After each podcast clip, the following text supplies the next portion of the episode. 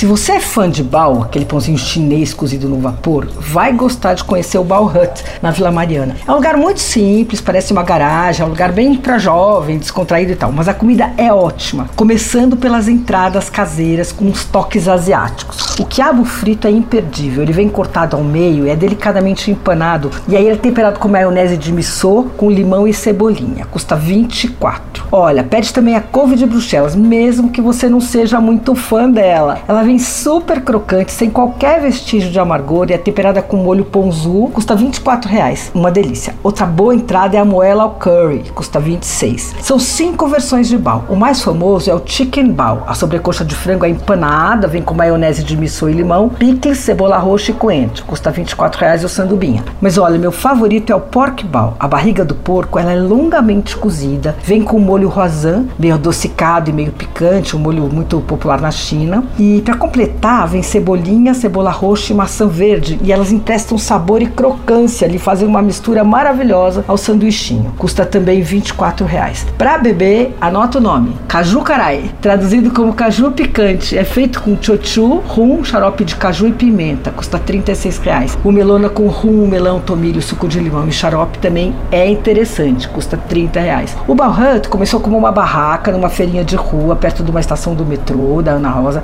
Depois ele virou delivery e aí passou a fornecer pãozinho para vários restaurantes. E agora, depois de oito anos de história, conseguiram abrir um ponto fixo. O Balhut só abre à noite, de terça a sexta, das 18 às 23, sábado das 13 às 23 e domingo das 13 às 17. Anota, fica na rua Luiz Góes, 1106. Você ouviu Por Aí.